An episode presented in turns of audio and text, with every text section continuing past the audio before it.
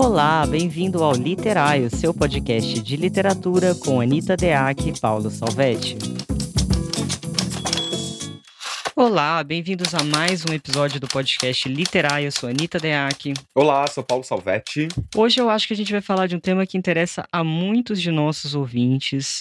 Se você mandou o seu exemplar para aquela editora que nunca te respondeu, ou que demorou seis meses para te responder para falar aquele não em letras garrafais, sem às vezes até explicar, pode ser que você esteja pensando em se autopublicar. Só que aquilo que parece que só tem vantagem, porque de vez em quando eu vejo umas frases assim bizarras de diretores de plataformas e etc, eu fico passada e hoje a gente vai falar um pouco das vantagens e desvantagens da autopublicação.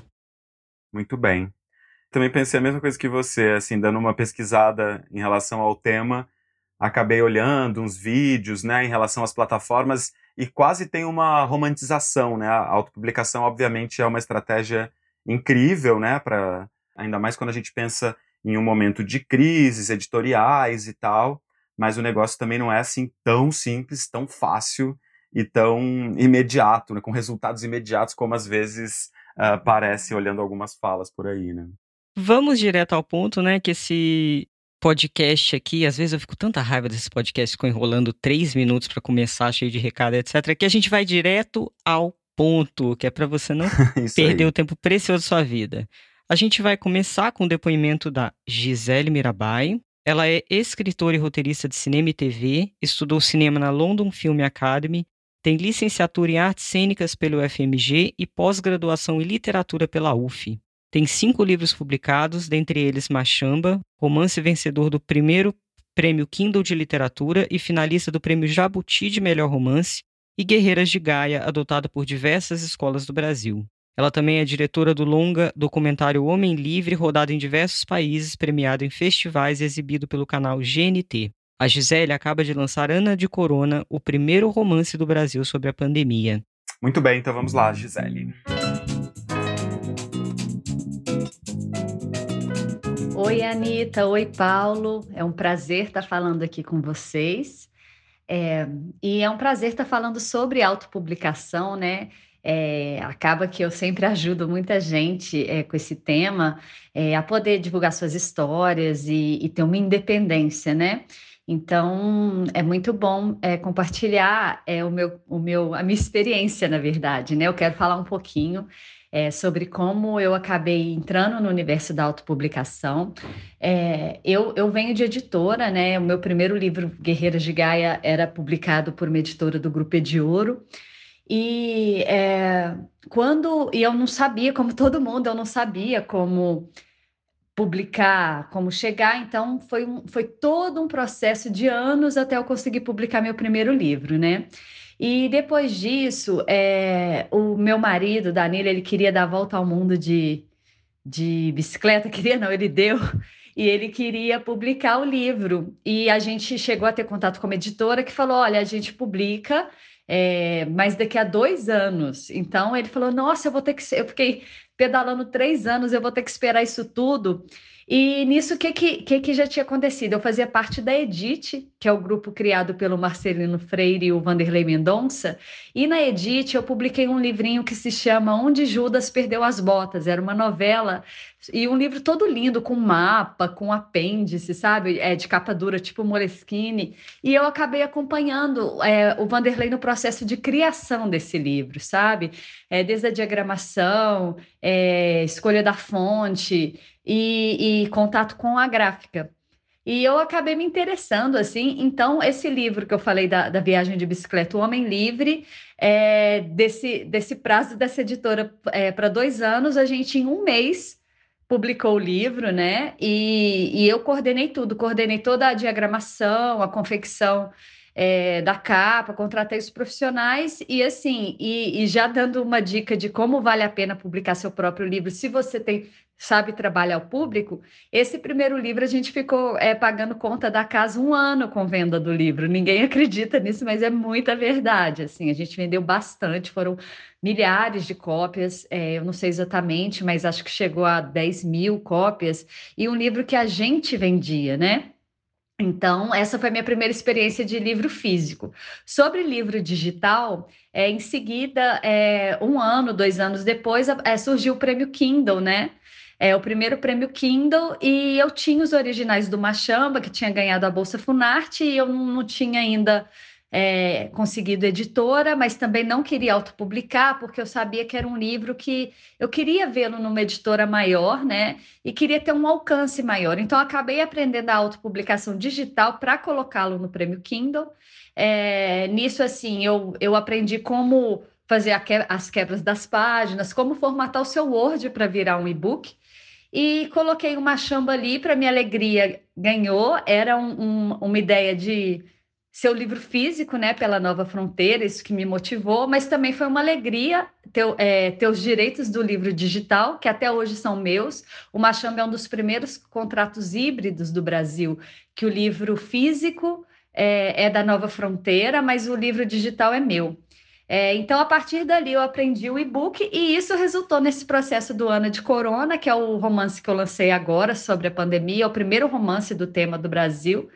E o Ana de Corona eu fiz esse mesmo processo. Primeiro eu publiquei pela Amazon, é, eu mesma preparei os originais, né? Eu contratei o revisor, contratei o, o, diagramador, mas eu mesma preparei os originais para o, o livro digital. E um mês depois eu também autopubliquei pela, pela mesma editora que a gente tem, a Tchau Tchau que publicou o Homem Livre, eu publiquei o Ana de Corona Física e assim, eu mesma distribuo.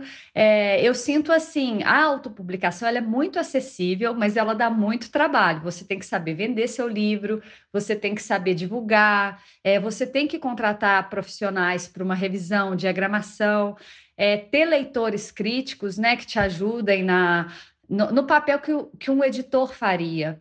É, então, assim, eu sou muito a favor, mas é, você tem que ter consciência que você tem que saber trabalhar bem o seu livro. Então, só para finalizar, eu sinto que a autopublicação ela, ela te oferece uma facilidade muito grande. Você, se você sobe numa plataforma como a Amazon, você pode no dia seguinte já ter o seu livro disponível, né, para o público.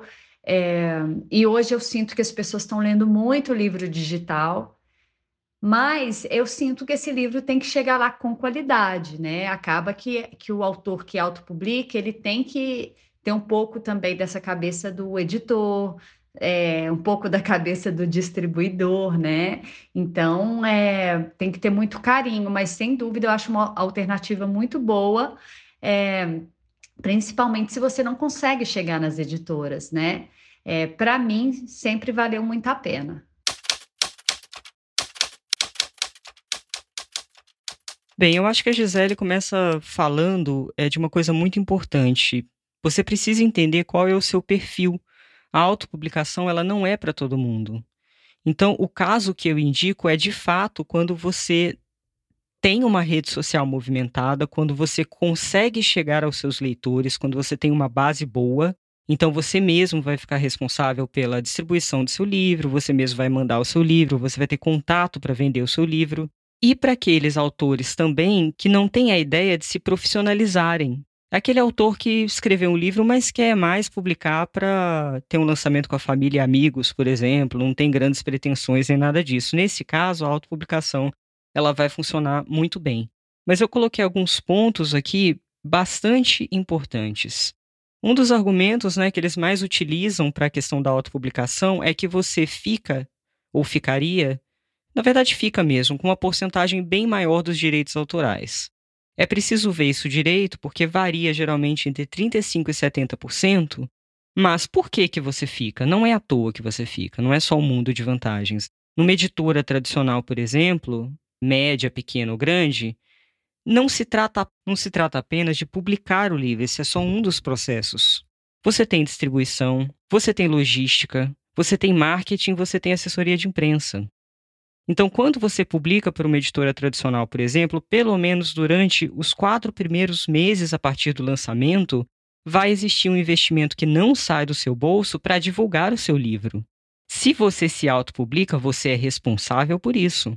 E parece bobagem, mas se o seu livro não aparece e você quer ter uma carreira profissional, pode ser um tiro no pé. Se você não está preparado, então, assim, o que, que eu falo? Gente, vale a pena às vezes economizar, porque você vai ter uma série de gastos, além de pagar a autopublicação do seu livro, né? E aqui eu estou falando tanto do caso do autor que vai colocar numa plataforma de autopublicação a questão do livro físico, ele vai subir o livro físico dele, ele mesmo vai encomendar para autografar esses livros e mandar para os seus leitores, como também o autor que vai procurar uma editora para a qual ele paga é, só para ela publicar, só para ela andar com todos os processos, né? Às vezes até sem selo.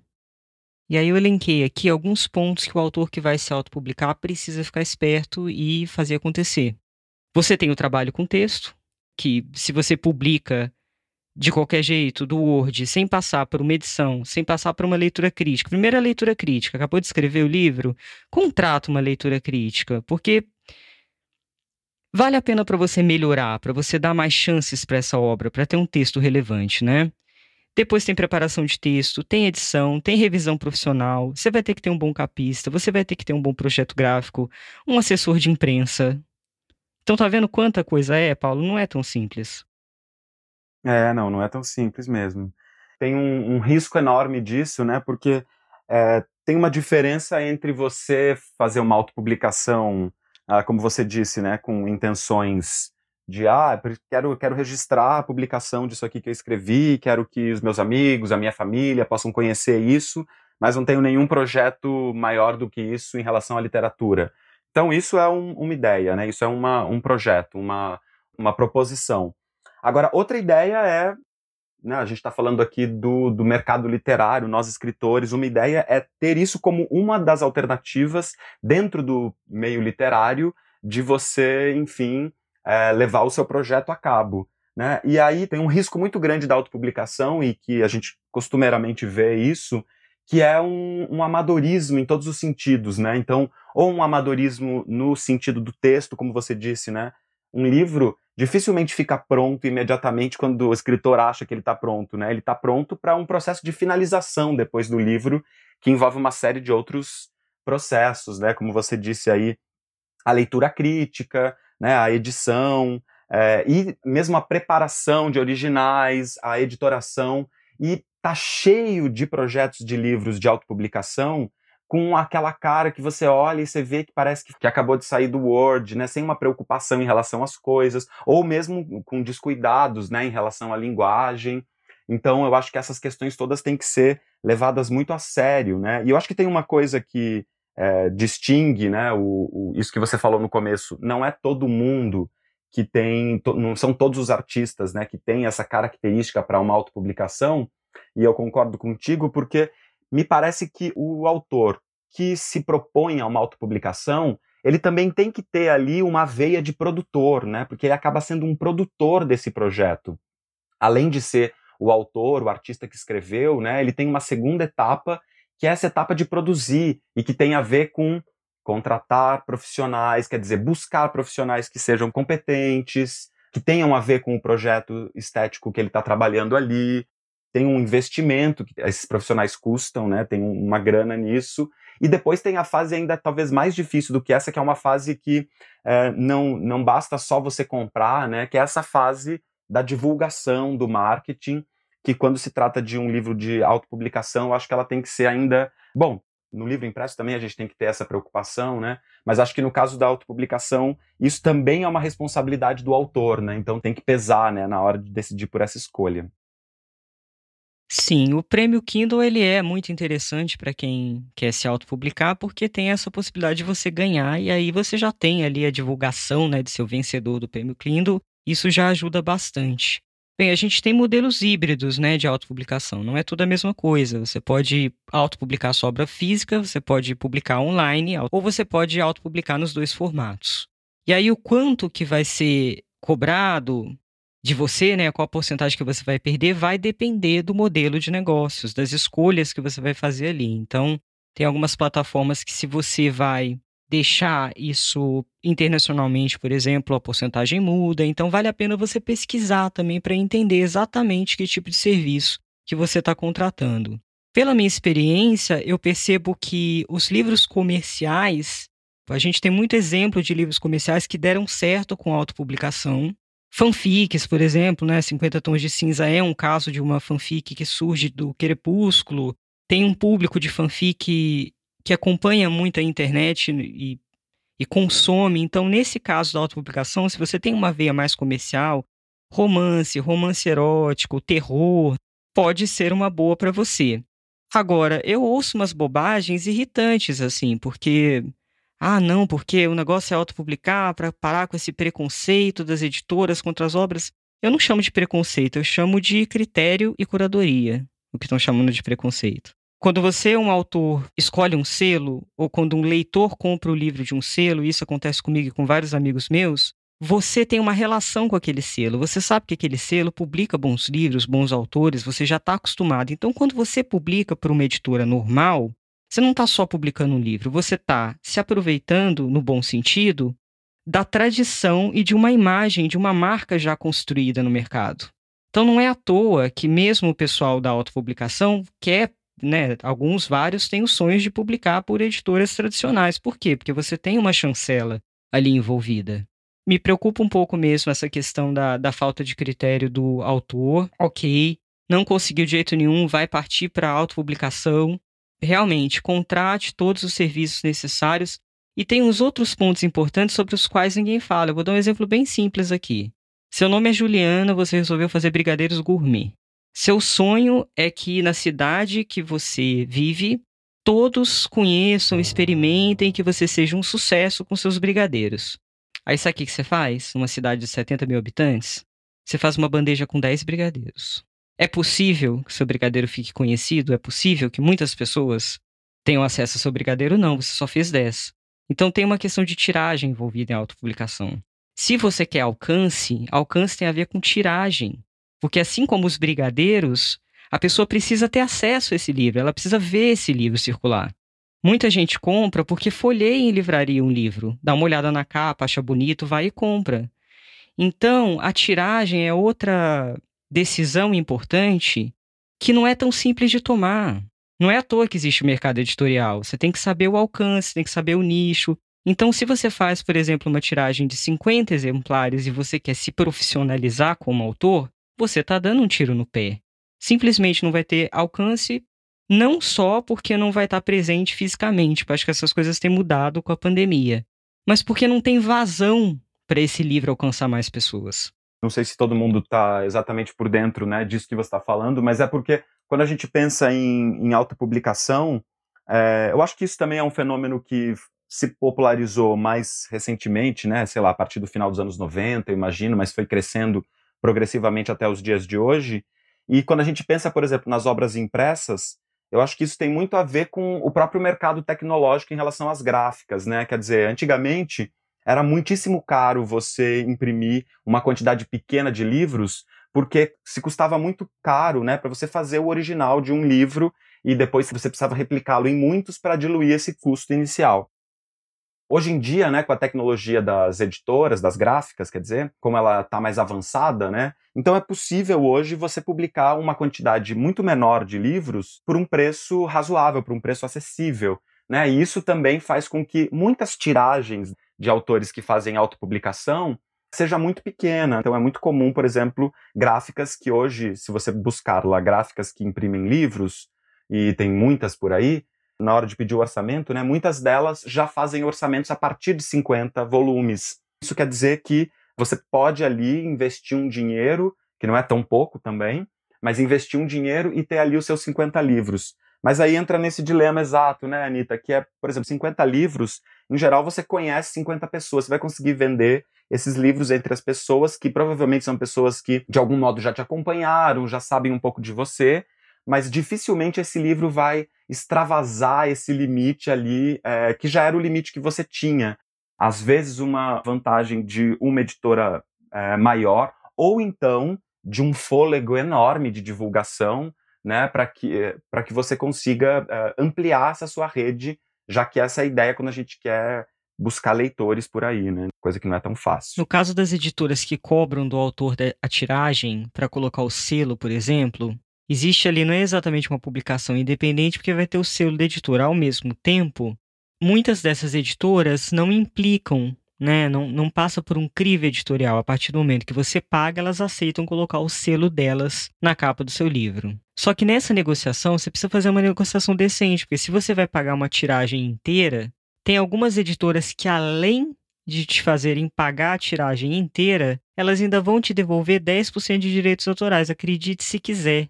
E isso é um péssimo negócio, que já que você vai fazer a tiragem, você vai bancar a tiragem, você mesmo vai distribuir, eu acho bastante injusto. Então, nesse caso de autopublicação, que eu estou chamando de autopublicação porque, apesar de ter um selo, é quase, né, é, é quase como se fosse um pagamento ali de impressão, no fim das contas. Eles vão fazer um trabalho gráfico, mas existe um distanciamento desse editor, desse autor. Nesse caso, a negociação tem que ser muito bem feita para você não sair no prejuízo. Depende da editora também, né? Tem editoras que também fazem esse, esse, mais, esse meio a meio, né?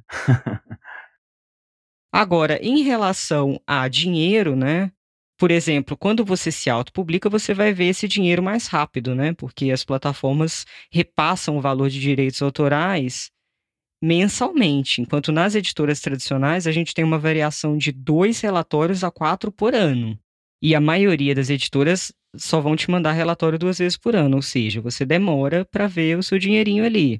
Mas a gente sabe, e aqui a gente tem um público massivo de literatura brasileira contemporânea, que é mais nichado, que a venda não é aquela coisa toda, né, dentro desse nicho. Então, eu acho que os autores, quando publicam, lógico, né, pensam que é o que, que vai gerar também aquele livro, né? Palestra, mesa, convite para evento literário. Então, o dinheiro que circula na literatura brasileira contemporânea ele vem muito pouco do recebimento de direitos autorais. Então, essa é uma coisa que vale a pena os nossos ouvintes terem em mente.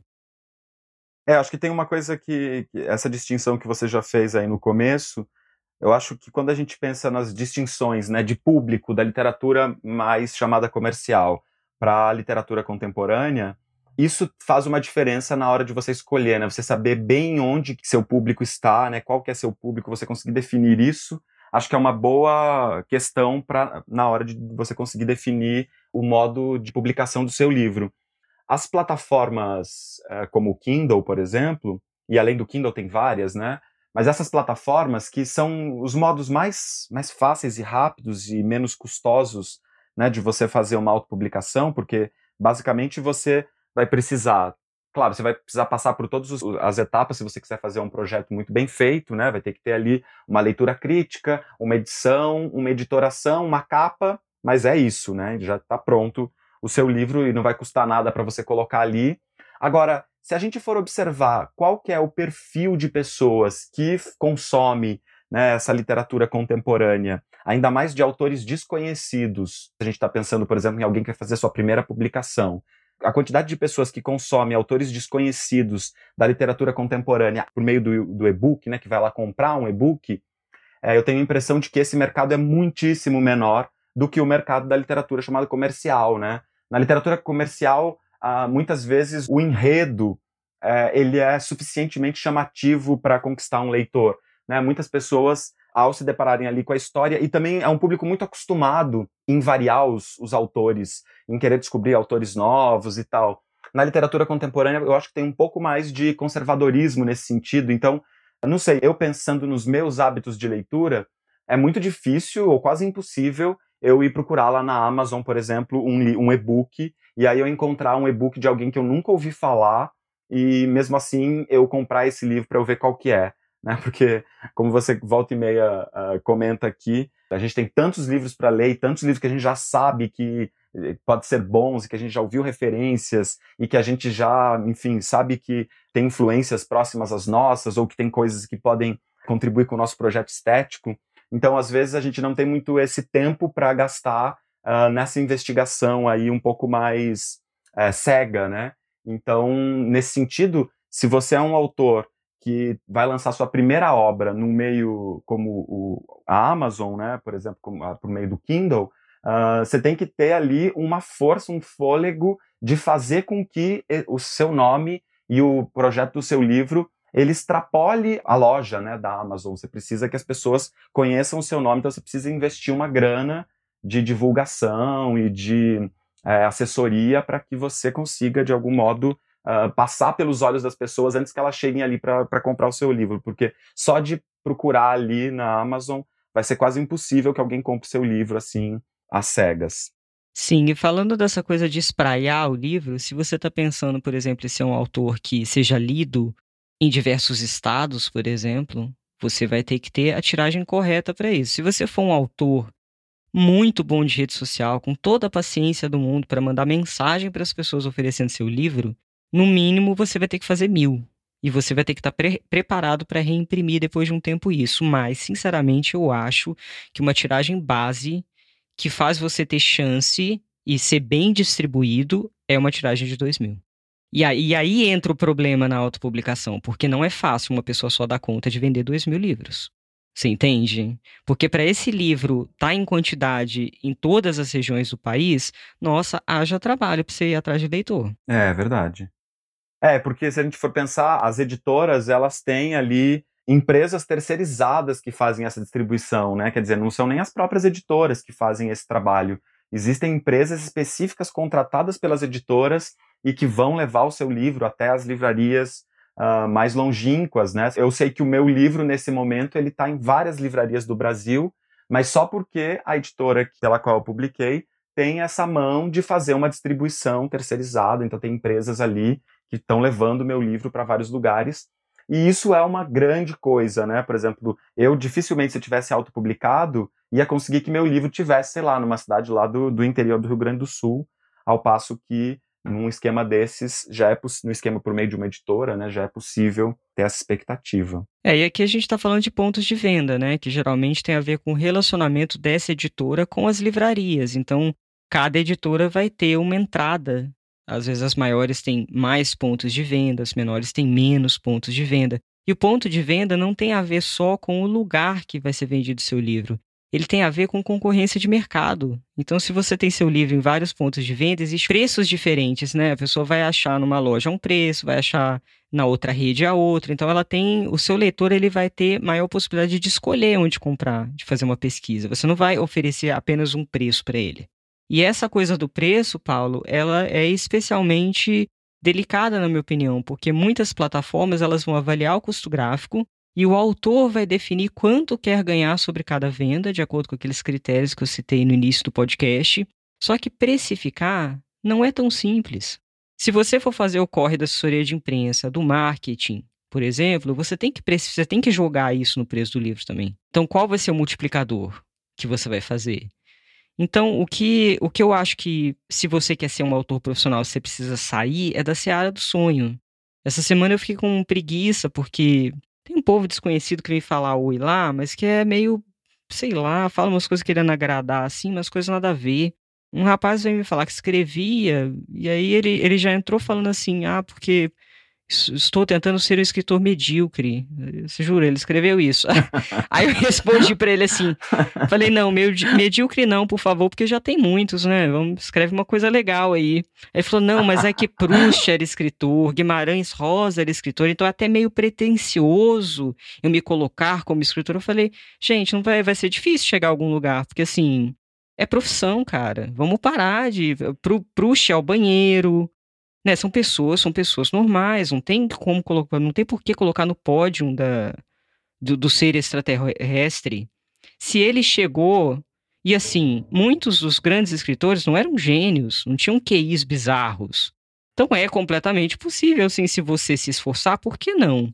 Por que, que você não pode chegar a fazer uma obra incrível como Graciliano Ramos? Por que não? Então, essa perspectiva do sonho, ela é terrível porque, inclusive, ela faz com que os autores tomem decisões erradas, decisões amadoras, como fazer uma tiragem ridícula. E aí, o que que espera? Espera ser super conhecido, aí fica frustrado, porque queria que o livro estourasse. Imprimiu 200, como é que vai estourar? É, e tem uma ansiedade, né? A gente já falou aqui em outros episódios sobre isso. Uma ansiedade que acho que é importante agora para todo mundo pensar esse tema. Eu acho que chama também para essa reflexão que está gerando essa sua ansiedade? Né? É a vontade de ser conhecido, ser uma pessoa conhecida, ser uma pessoa que possa colher ali os frutos do seu livro?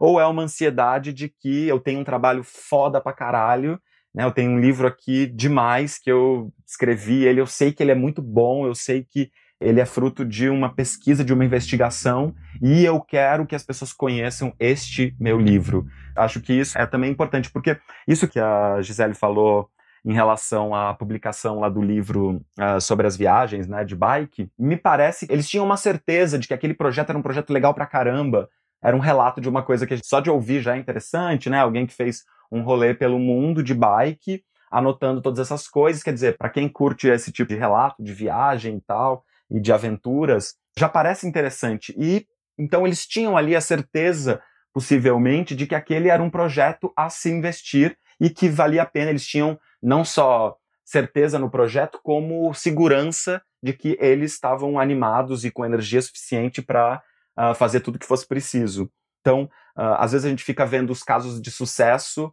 e pensando que também pode dar certo para a gente, né? Mas esses casos de sucesso eu fico pensando que muitas vezes eles são movidos por uma coisa que é maior do que a vontade de ficar conhecido por aquele livro.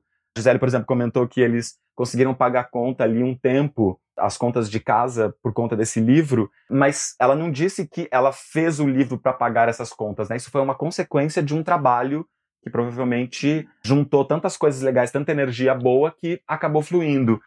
Por outro lado, eu já encontrei vários amigos e conhecidos que tinham essa ânsia, assim, ah, estou terminando de escrever meu livro e, assim, eu preciso publicá-lo. Então, assim, manda para uma editora, manda para outra, pega aquela semana, né, que você tem esse ímpeto, né, de, não, quero que, quero, quero dar um jeito nesse livro. E aí, assim, espera um mês, gente, em um mês nenhuma editora te responde.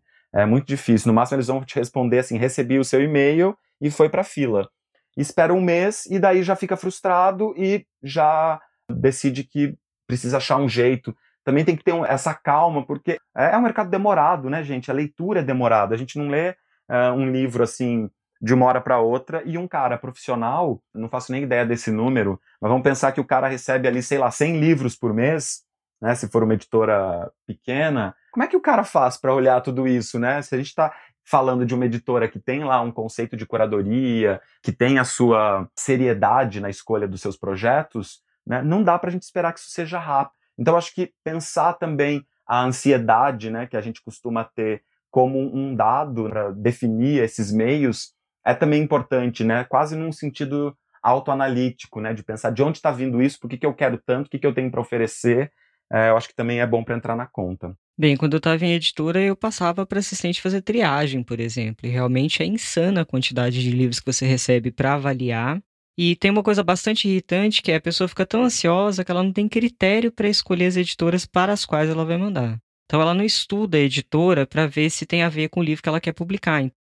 Você tem que fazer essa pesquisa, né? Você precisa entender onde está o seu livro, o que é o seu livro, antes de você pensar em qual é a melhor maneira de publicá-lo. Acho que isso é fundamental. Pensando em todas as coisas que eu falei, né? Visibilidade, porque se você tem visibilidade, isso vai te ajudar demais na autopublicação.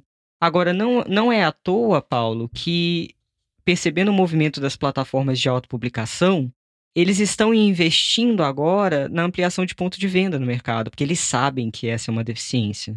Que está ali online, essa ampliação realmente talvez dê o maior fôlego, assim, em relação à, à publicação em editoras tradicionais, né? Se tiverem mais pontos de venda, começa a ficar um pouco melhor a situação. Tem uma outra coisa que também eu fiquei pensando, que acho que dá para a gente fazer uma distinção, se quisermos, né? Entre o, o que é um autor independente, o que se chama de um autor independente, né? Ou as formas possíveis de ser um autor independente e até a autopublicação. Estou falando isso porque, por exemplo, no meu caso, vou citar o meu caso como um, uma outra possibilidade, né? Eu acho que tem ali parte de uma ideia de um autor independente, porque no meu caso eu publiquei o meu primeiro livro por meio de um edital. Então eu tinha já meu livro escrito, teve lá um edital da prefeitura de São Paulo, eu escrevi um projeto sobre esse livro, eu ganhei, fui, fui um dos selecionados desse edital. E depois de já ter então a grana para fazer esse livro, aí eu fui fazer esse corre que era um corre de buscar uma editora, de buscar uh, profissionais que iriam ali me ajudar a fazer a capa, é, e fazer então essa, essa mão de produtor.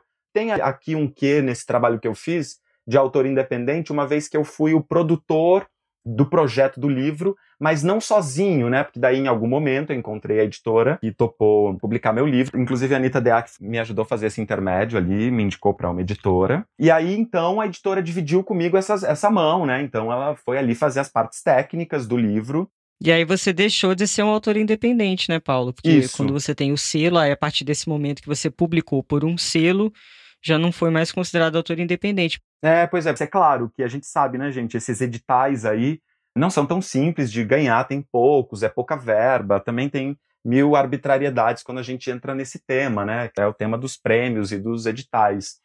Mas isso também é uma possibilidade que eu acho que a gente não pode descartar, né? E também é uma coisa que precisa ter paciência, quer dizer, você está ali com seu livro pronto, você manda para um edital, às vezes leva três meses para sair o resultado desse edital, mas tem essa possibilidade também. Então, eu acho que daí seria um caminho mais híbrido ainda, né? Usando a palavra que você tinha usado antes, Anitta.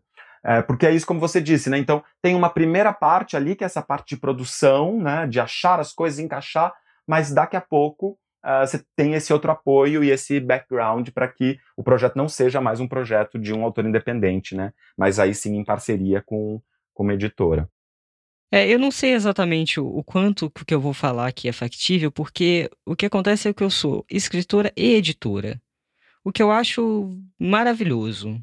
E aí eu não sei se eu estou querendo demais dos nossos ouvintes e de autores que eles tentem começar a pensar no livro como um produto.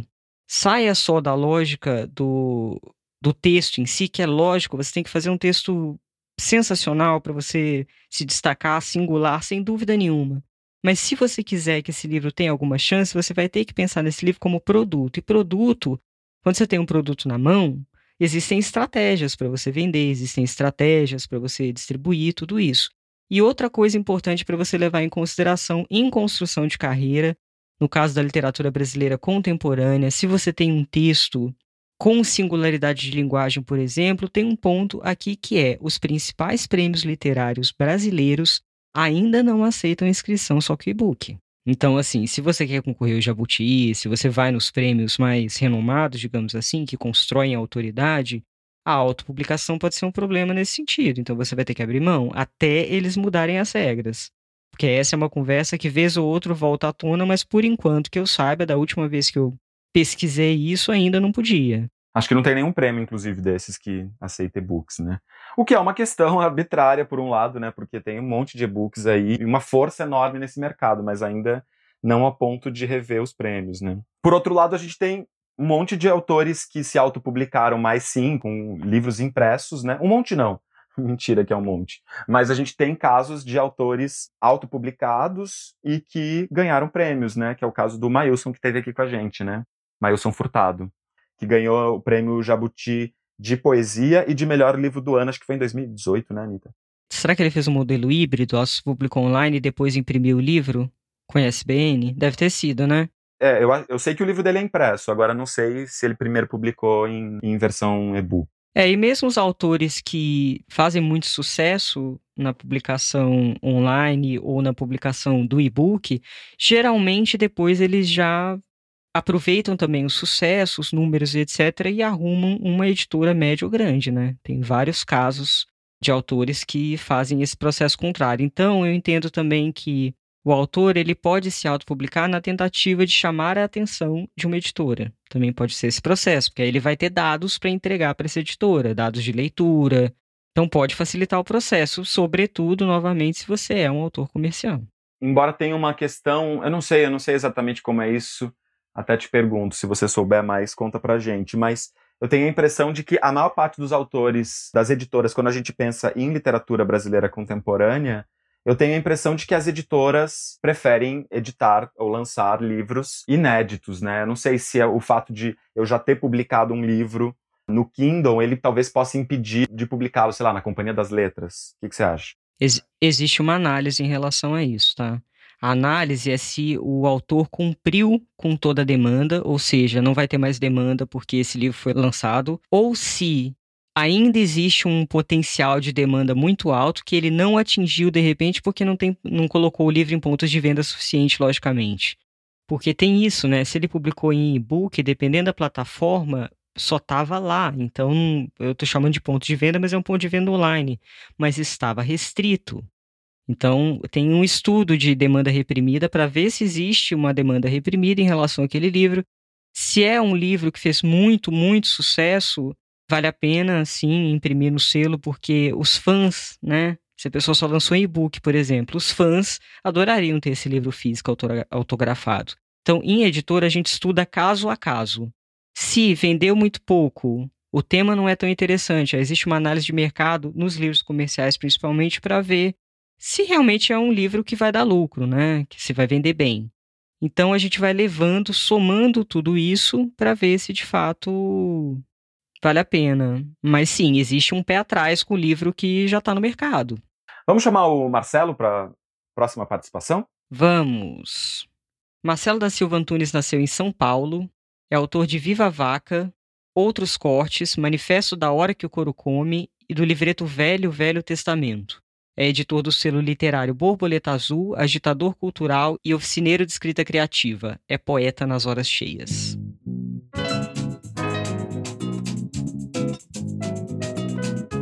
Salve, salve, Anitta, Paulo e a todas as pessoas que estão vindo.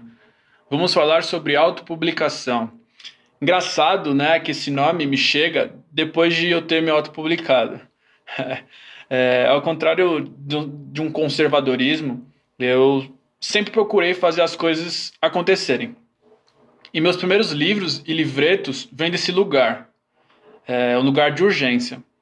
Acho que essa escolha estética, no meu caso, da escolha de palavras, até a escolha do tipo de papel, tem a ver com o meu barato de fazer literatura.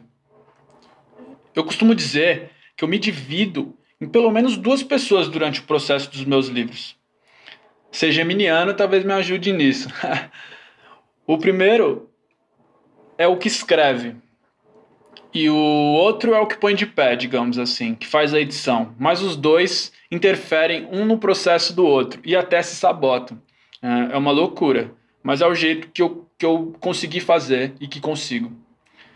Acho que exemplificando, talvez fique mais, mais fácil de compreender. Por exemplo, o meu primeiro livro, o Viva Vaca, ele tinha uma questão de ter poemas e receitas gastronômicas. Da maneira mais tradicional de receitas mesmo, do lado de poema. E, e essa era uma forma de ampliar as leituras do livro criando esse diálogo. E esse livro teria diversas questões que dificilmente seriam publicadas por editoras mais tradicionais. E na real eu nem pensei em publicar por editora tradicional, porque eu já sabia que não rolaria. Mas esse processo e o resultado do livro e, e a questão que eu queria é, abordar era muito importante para mim e eu procurei fazer esse livro da melhor forma que eu pude na época. Foi em 2017, o Viva Vaca. Eu não sei fazer todos os processos, né? Eu não sou diagramador, não sou capista, eu não sou um excelente revisor, mas a gente vai correndo atrás, né? Eu não sabia das questões burocráticas. Hoje eu tenho um selo, o Borboleta Azul, com a minha companheira, Aline Macedo. Ela é uma excelente profissional, né? O que facilita. Ela é capista, ela é diagramadora. E se a gente precisar de algum serviço que a gente não tem para determinado projeto, a gente busca fora. Isso não é mais uma questão. E as outras coisas a gente foi aprendendo. Acho que a, a grande vantagem da autopublicação é essa, assim né, de você mesmo fazer, né, o faça você mesmo. E aí eu relaciono com o movimento punk, com a época dos zines, né, não que ainda existem muitos zines e feiras de zine, eu acho maravilhoso, gosto muito da cultura de zines. E com o carnaval das antigas, né, que o pessoal botava o bloco na avenida, e o hip hop também que são escolas que, que me influenciaram e, e têm uma influência no meu trabalho nesse sentido da maneira de botar as coisas de pé. É uma coisa de não esperar mesmo. São coisas é, também, né, esses exemplos, não hegemônicas e de vanguarda, né, e que não se encaixam nos padrões do mercado, que é muitas vezes careta e retrógrado, conservador. Muitas pessoas é, chegam e me perguntam como fazer, por que fazer, e a maioria das dúvidas é tirar SBN, mandar para gráfico ou coisas mais técnicas. Eu digo que o mais importante é você ter o livro escrito e ter essa vontade de publicar. É dessas coisas que a literatura se faz, né? É, porque a autopublicação é treta, é uma batalha, e você corre todos os riscos sozinho. tem que ter muita coragem. Se você tiver muita dúvida do seu trabalho, você não vai fazer, dificilmente. Você tem que ter. É normal você ter dúvida, né? Todo artista tem essas dúvidas sobre o seu próprio trabalho, esse frio na barriga, né? E é natural. Mas se você não tiver muito afim de fazer, não vai rolar. Porque é uma parada de fé mesmo. É, nesse momento, eu estou lançando um, um, trabalho novo, né? Um manifesto da hora que o couro come. É um livro que seria lançado no começo de junho, mas a gente teve que adiar, né? Teve esse contratempo também para gente que é muito pequeno, um selo e e para mim, né, autor independente, a gente teve que dar uma adiada, mas mesmo assim o livro vai sair, né? E eu convido todos a chegarem no nosso site para dar uma olhada nas coisas que a gente tem aprontado, talvez fique mais mais lúcido essas coisas exemplificadas lá, é o borboletaazulselo.com. E abraços, beijos e obrigado. Bom, legal. Então, Marcelo, acho que traz uma coisa aí interessante para o debate, que também tem isso, né? Por outro lado, ele fala em relação a um, uma espécie de conservadorismo que às vezes o mercado tem, e, enfim, dá para a gente entender isso por diversas perspectivas, né? Quando a gente pensa em mercado, a gente está pensando, obviamente, em em cálculos, em valores, em lucro, em, em sistema capitalista. E algumas alternativas também da autopublicação têm a ver com projetos de livros que também podem sair, né, extrapolar um pouco essa estrutura que o mercado já está ditando e um pouco até criar novas perspectivas, enfim, lançar aí frentes vanguardistas, como ele mesmo falou, e acho que tem uma, uma coisa interessante que quando você conhece os livros do Marcelo, você percebe nitidamente que os projetos dele eles são projetos que têm cara de projeto de autopublicação, porque, como ele estava comentando aqui, nos projetos dele, não só a autopublicação é uma ferramenta de tirar o projeto ali da gaveta e colocar ele no mundo, mas ele também considera esteticamente a autopublicação como um lugar de criação estética. Né? Então, Uh, por exemplo, ele, o livro dele, o Outros Recortes, a gente percebe que é um livro feito para autopublicação e tem uma, é, é, uma pegada artesanal. Também tem esse caminho, né? Autopublicação pode também envolver esses projetos que é, vão para além de um projeto convencional. E aí sim é interessante, né, pensar nessa referência, por exemplo, que tem os zines, né, como ele comentou, e bacana também essa analogia que ele faz ali com o movimento punk ou com o hip hop, né, que é essa ideia de você misturar linguagens, né, intercalar essas linguagens que são as linguagens da rua ou da periferia, né, e que também podem fazer parte do livro, compor o projeto estético, e aí sim, nesse caso, a autopublicação pode ser um caminho de também transgredir, né, assim como esses projetos esteticamente querem transgredir. É, tem de fato essa vantagem de você poder fazer um projeto gráfico mais ousado, se você tiver dinheiro para bancar ele, logicamente. Tem que tomar sempre cuidado com isso, porque essa coisa do querer muito às vezes faz com que o autor faça escolhas que vão ser difíceis. A gente vai falar de breaking even daqui a pouco. Fica difícil fechar a conta, né? Determinadas escolhas. A gente tem o caso, por exemplo, da Kozak Naif, que tinha o Charles Kozak à frente, que faliu, porque o Charles era tão apaixonado por livros que, inclusive, ele lançava livros que não tinham como dar lucro. Com materiais, tem um livro de contos, eu não vou citar, não posso citar aqui porque é meio chato, mas tem um livro de contos maravilhoso que ele fez uma espécie de polipropileno, ficou grosso, eram poucos contos, pouquíssimos contos, e aquele livro é caríssimo. Então, assim, tem um cálculo que é importante o autor fazer se ele, por exemplo, vai pagar a publicação do livro físico, que a gente chama de break-even. O que é o break-even? Você precisa saber quanto você vai ter que vender para você ter o retorno do seu investimento, para você zerar o seu investimento, na verdade. Para você chegar no zero e a partir dali você vai lucrar. E aí, no caso da autopublicação, você vai ter que contar que você não tem 100% também do. Depende do modelo, né? Se você, por exemplo, fosse autopublicar, você mesmo vai atrás do seu ISBN, você não vai por uma dessas plataformas que a gente citou até agora. Você simplesmente vai numa gráfica vai imprimir teu livro, vai conseguir teu ISBN, isso também é autopublicação. Nesse caso, você vai ter 100% dos direitos autorais, né? Óbvio, porque você mesmo vai vender seu livro. Então, tem que fazer de fato essas contas, porque é aquele checklist que eu falei. Se você puder contratar, por exemplo, um assessor de imprensa, seria muito legal. contrata um assessor durante três meses para trabalhar teu livro. Já é um up para quem vai se autopublicar. Se você puder, logicamente, fazer um, um trabalho de redes sociais, contratar outro profissional que mexa, que organize suas redes sociais também é bom. Agora, é absolutamente necessário? Porque eu coloquei aqui uma pergunta que com certeza deve estar na cabeça de muita gente. Eu posso começar com uma tiragem baixa, com investimento baixo, e trabalhar muito para fazer acontecer? Então, você mesmo vai mandar para assessor de imprensa, você mesmo vai reimprimir quando você perceber que, nossa, está quase acabando, deixa eu reimprimir para continuar meu trabalho? Claro que pode. E pode dar certo? Claro que pode. Eu vou dar um exemplo que é Proust.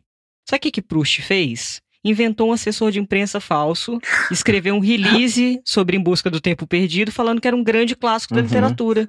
E virou, entendeu? Como? Mas virou. Ele mesmo ia ali né, trabalhar loucamente para o livro dele. Eu acho que até a primeira parte, o No Caminho de Swan, eu acho que ele se autopublicou, sim. Eu acho que ele, ele mesmo bancou a impressão da primeira edição.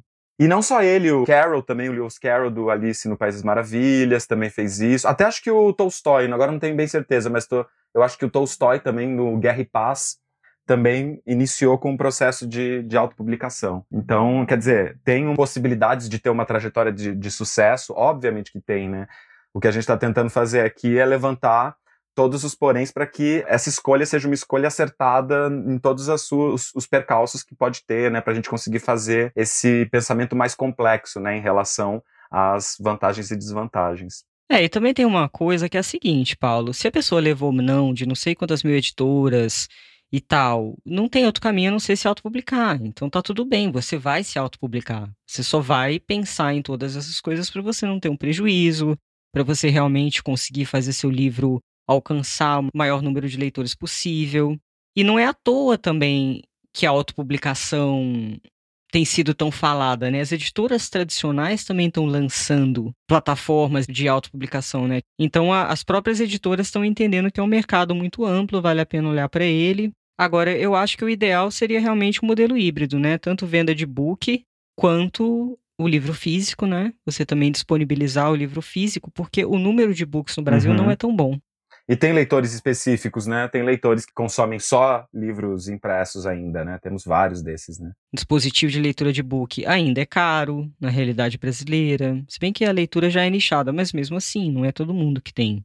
Kobo, Kindle e etc. Né? Então, vale a pena levar em consideração a diversificação do produto, ou seja, ele está disponível tanto no físico quanto no digital, que aí você atinge mais gente. Conheço muito escritor que não tem leitor de book, mas muito.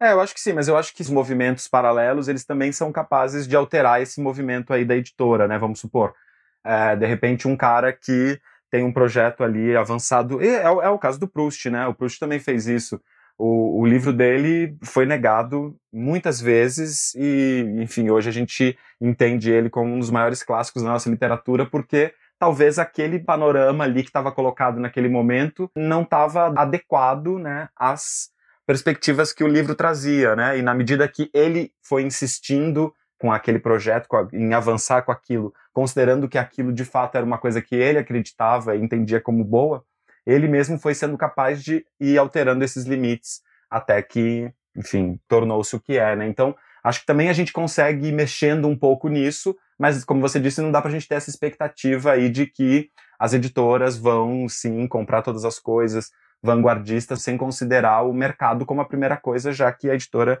antes de tudo, é um modelo de negócio, né? Agora, eu acho que existe uma má interpretação também em relação às editoras grandes que são acusadas, às vezes, de conservadorismo. Eu não concordo com isso. Eu acho que existem critérios próprios em relação à lógica de mercado do selo. Então, às vezes, não é conservadorismo, é simplesmente porque o livro não combina com o selo. Simplesmente que os le... porque os leitores daquele selo não vão absorver aquele livro, né? Então, existe não, não é tanto essa coisa do conservadorismo em relação à forma. Eu acho que tem mais um posicionamento de mercado aí, uma, um olhar bastante comercial, porque afinal de contas o livro é um produto. Então, dentro da sua construção de selo, da sua lógica de construção de selo, o produto ele precisa fazer sentido. E, e não, não faz sentido a gente esperar que essa lógica mude por causa da nossa obra. Porque senão vira um balaio de gato, Paulo. Tem que ter um critério dentro do selo, você entende? Senão vira um balado de gato, senão cada hora vem um livro com uma, uma proposta diferente, e tem, tem que ter uma lógica. É, no fim das contas, acho que, enfim, não é também para vocês se desanimarem aí com a ideia de autopublicação, porque é um caminho uh, super bacana e que tem vários projetos de sucesso, mas para a gente pensar direitinho, né, no, nas etapas, se optarmos por isso, né, tem uma coisa que, que eu sempre comento com os meus amigos, que é assim, gente, não pensem que, por exemplo, o seu amigo que é super leitor e que adora literatura e que adora escrever, não pense que isso faz dele um revisor competente. Então, às vezes, tem essa coisa amadora, né, de, ah, vou diminuir os custos, ah, você pode dar uma, dar uma revisada no meu livro? Né? Essa coisa de dar uma revisada né, é uma coisa muito grave, porque revisão é um negócio muito sério, é um negócio difícil de fazer, é um negócio que precisa de conhecimento específico, precisa de disposição de trabalho, não é só uma disposição de leitura. Assim como, por exemplo, é, você ter um feedback ali, ter um leitor beta, não é você ter uma leitura crítica, são coisas distintas. Uma leitura crítica é uma leitura de um especialista que sabe ali fazer análises, que sabe te provocar questões, né? Diferente do leitor beta, que vai falar muito mais sobre a recepção, sobre os lugares de gosto dele, né? E assim como editor, enfim, só para a gente pensar que é um processo que pode parecer simples, né? Mas a gente tem que tomar cuidado para não escorregar nas artimanhas que a gente tem ao lado, né? E dando um jeitinho, dando um jeitinho, só para colocar o livro e que às vezes pode ficar de qualquer jeito, né? No mercado e não é essa ideia. Quando a gente pensa em fazer uma literatura de qualidade. É, inclusive em termos de saída, né? Porque se o projeto gráfico, por exemplo, tem um custo muito alto, fica mais difícil vender, você vai ter que repassar isso para o consumidor. E a situação ela está muito complicada, porque a gente tem grandes redes de livraria falindo. Já era complicada antes, porque o modelo de negócios no Brasil é uma coisa ridícula. Você, quando você é uma editora, por exemplo, as livrarias vão pegar o seu livro em consignação e vão te pagar depois de três meses. Isso quando te pagam, porque tá rolando calote pra caramba. Várias editoras faliram por causa disso, né? Então é uma loucura, porque você faz um investimento inicial que você só vai ter retorno depois de três meses. As livrarias ganham um desconto de 40% ou 50% em cima desse produto. Então, o, o, preço ele tem que ser muito pensado, porque ainda assim é um negócio arriscado. Se você, por exemplo, tem um selo ou melhor, se você tem uma editora em que você não tem um selo comercial, por exemplo, que o comercial ele ajuda né, a, a fazer esse equilíbrio entre aqueles livros mais experimentais, digamos assim, então você pode ter um selo para livros mais experimentais, com textos mais requintados, digamos assim, que vai ter um público menor. Para você manter a estrutura da sua editora de pé, tendo assessoria de imprensa, tendo seu estagiário, tendo marketing, tudo, você precisa buscar fica muito difícil se você não tem algum algum suporte de livro comercial ali para trabalhar, né? Uhum. É, e como você falou antes, ficar com os quatro olhos abertos quando vai escolher uma editora dessas que seleciona o seu projeto, mas que você tem que financiar, né, todo o custo, porque tem muita editora mal intencionada, né, nesse, nesses percursos aí. Não, e é possível dar certo sim, eu acredito nisso. Acho que basta realmente se ligar em planejamento. Eu conversei com o autor, tive uma reunião semana passada do livro dele, eu fiz a leitura crítica dele. E ele vai se autopublicar, só que ele está fazendo isso tão corretamente, porque tem indicação de supercapista. Ele vai fazer um puta miolo. Né? O projeto gráfico do miolo é maravilhoso. O, olha, olha que caminho legal. Ele já ganhou um prêmio literário importante com esse livro tá inédito ainda, mas ganhou o prêmio literário importante, ou seja, já vai ter um selo na capa falando que é um livro premiado. É um texto do caralho. Ou seja, são muitas coisas que ele está alinhavando ali, trabalhando com profissionais do mercado, sem pressa, inclusive, né, passando por todo esse processo, dando-se o tempo de fazer as alterações necessárias, esperando as opções de capa. Aí sim, aí sim você vê que a pessoa está focada em fazer aquilo acontecer. Porque também não precisa, você entende? É caro. Se a gente pega uma tiragem média hoje em dia, 2 mil exemplares em gráficas, você consegue entre 10 e 13 mil reais. Não é pouco dinheiro. Então, às vezes, vale a pena realmente. Vou fazer uma tiragem baixa aqui, mas vou trabalhar bastante e vou reimprimindo. É só realmente levar em consideração tudo isso. Às vezes, esperar um pouco o tempo da editora tradicional te responder, porque tem várias vantagens. Você realmente, com a editora tradicional, você tem que se divulgar? Claro que você tem. Mas não é tão frenético. Você pode se dar o luxo, em alguma medida, de não ter que trabalhar horas e horas e horas para vender teu livro. Se você quiser. Eu, por exemplo, não tenho muita paciência para ficar vendendo um a um, venda direta de livro, sabe? Eu, eu não me sinto confortável em fazer isso. É mais uma questão pessoal. Então, eu vou publicar por um selo que eu sei que eles vão divulgar, que eles têm bons contatos, e aí eu posso ficar um pouco mais tranquilo. Então, realmente é uma questão de perfil. Pode dar certo? Pode dar certo. Assim como publicar em editora tradicional, pode não acontecer absolutamente nada. Mas pelo menos você não vai ter gastado para imprimir o livro. Né? Para o caso daqueles que querem imprimir dentro desse modelo de imprimir, né? Pagar a impressão, digamos assim. É isso por hoje. É um episódio um pouco mais objetivo, né, digamos assim. Evidentemente que a gente não conseguiu falar de tudo, né? A autopublicação é um tema muito amplo, tem vários modelos para você escolher como se autopublicar.